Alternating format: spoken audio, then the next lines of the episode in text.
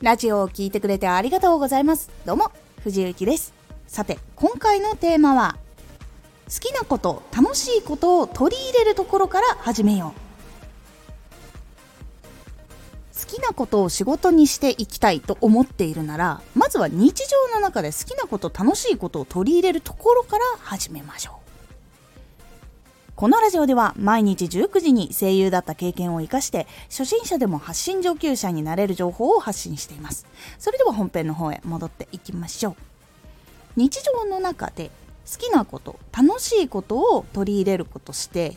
日常の中でやっていかないと次にはつながっていかないから日常の中に好きなこと楽しいことっていうのは取り入れていかないといけないんです。そして好きなこと楽しいことでどうしたら人の役に立っていって生活していくお金を得ることができるのかっていうのをしっかり考えていきます。結構ここが大事なんですよ。好きなことで生活をしていくっていうことは日常の中に好きなこと楽しいことが入っているのが当たり前することが当たり前の状態になっています。でそれで誰かの役に立っているからこそそれがギフトだったりとか自分が発売した商品を買ってもらうだったりとかっていうところでお金を得るというところにつながっていきます。この流れっていうのが当たり前になっていない状態の頭とか体験とか日常とかだったりすると好きなことで生活するっていうのは無理ってなりやすくなってしまうんですね。そこを変えていくためにはまず日常の中に絶対好きなこと楽しいことをする時間というのが入っていないといけないんです。仕事は行かなければならないってなってるのと同じく好きなこと楽しいことしなければならない。まあ、しなければならないっていうのは本当は良くないんですよ。良くないんですけど、日常の中で仕事はやるんだったら好きなこともしないとねっていうお話です。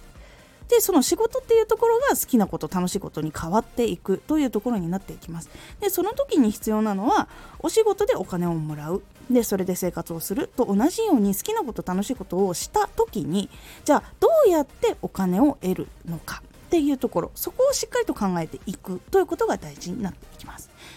でそのためにまず大事なのがまず日常の中に好きなこと楽しいことは絶対入れるということをしていかないといけない。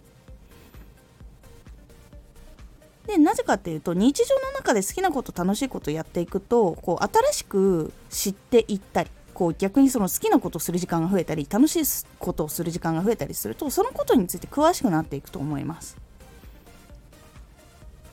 こうあれも知りたいこれも知りたいこれってどうなんだろうって思ったら自然と調べると思うんですよ。でそうして知識が増えてってできることが増えていく。でそうなった時にじゃあ人の役に立つこれってどういうことを人に届けることができるのかなで受け取る人っていうのは何を求めてくるかな？っていうところを考えるようにしていきます。例えば情報を知りたい。で技術とかにこうつなげたいって思っている人が来るんだったらきっとできないから悩んでいるんだな。じゃあやりやすいやり方ってどれだったっけなっていうふうにこう考えて伝えるようにしたりとか。あと自分が楽しんでいること。この楽しんでいることを同じものが好きな人とこう共有してよりこう楽しく盛り上がってってこう仕事きついけどこれの話してる時はすっごい楽しいっていうその楽しい時間を届けるとか。こうしていくと笑顔の輪が広がっていくんじゃないかとかその悩んでいる人たち本当はこれをやりたいのにできないでいる人たちが実際に業界に入ることができてもっとこう業界が盛り上がったりとかその人も実際に夢が叶えることができるんじゃないかとかいうふうに考えていく。そういうことをしていくということが大事になります。それが好きなこと楽しいことを仕事にしていくっていうところにだんだんつながっていきます。それを日常から考えるっていうことが大事で今のその好きなこと楽しいことを自分がこうお金を払って買って楽しんだりとか買ってプレイして楽しんだりとかっていう風にしていることからよりこれを本当に求めてる人たちにこうどういうふうに届ければいいかな。でその人たちがどうしたら楽しいかな。でその人たちに届けるためにより良くしていくための制作費のお金をじゃあどうやって作っていこうかな。でその時に喜んでもらえる商品っていうのはどういうことなのかなとかっていうふうに考えていく。ようにするのが大事になってきます。これが最終的に好きなことを仕事にして生きていく時に大事なところになっていきますのでまずは1段階目は自分が好きなこと楽しいことを日常に取り入れること。でそこからそれを極めていってじゃあこれで人の役に立つ。にはどうしたらいいのかっていうのを考えていく。そして人に実際に届けるためにじゃあ必要な能力とかっていうのは磨いていかなきゃいけないからそれを磨く。で商品として届けるのであればどういう商品を作らないといけないのかっていうのを考えてしっかりと商品にしていく。そしてしっかりと告知をして届けていくっていうようなループっていうのをしていく必要があります。是非自分のやりたい生活やりたいことで生活をしていくためにはどうしたらいいのかっていうことはこのラジオでたくさん発信していますので是非一緒に自分のやりたいことでの生活を諦めないで一緒にやっていきませんか？このラジオでは毎日19時に声優だった経験を生かして初心者でも発信上級者になれる情報を発信していますのでフォローしてお待ちください。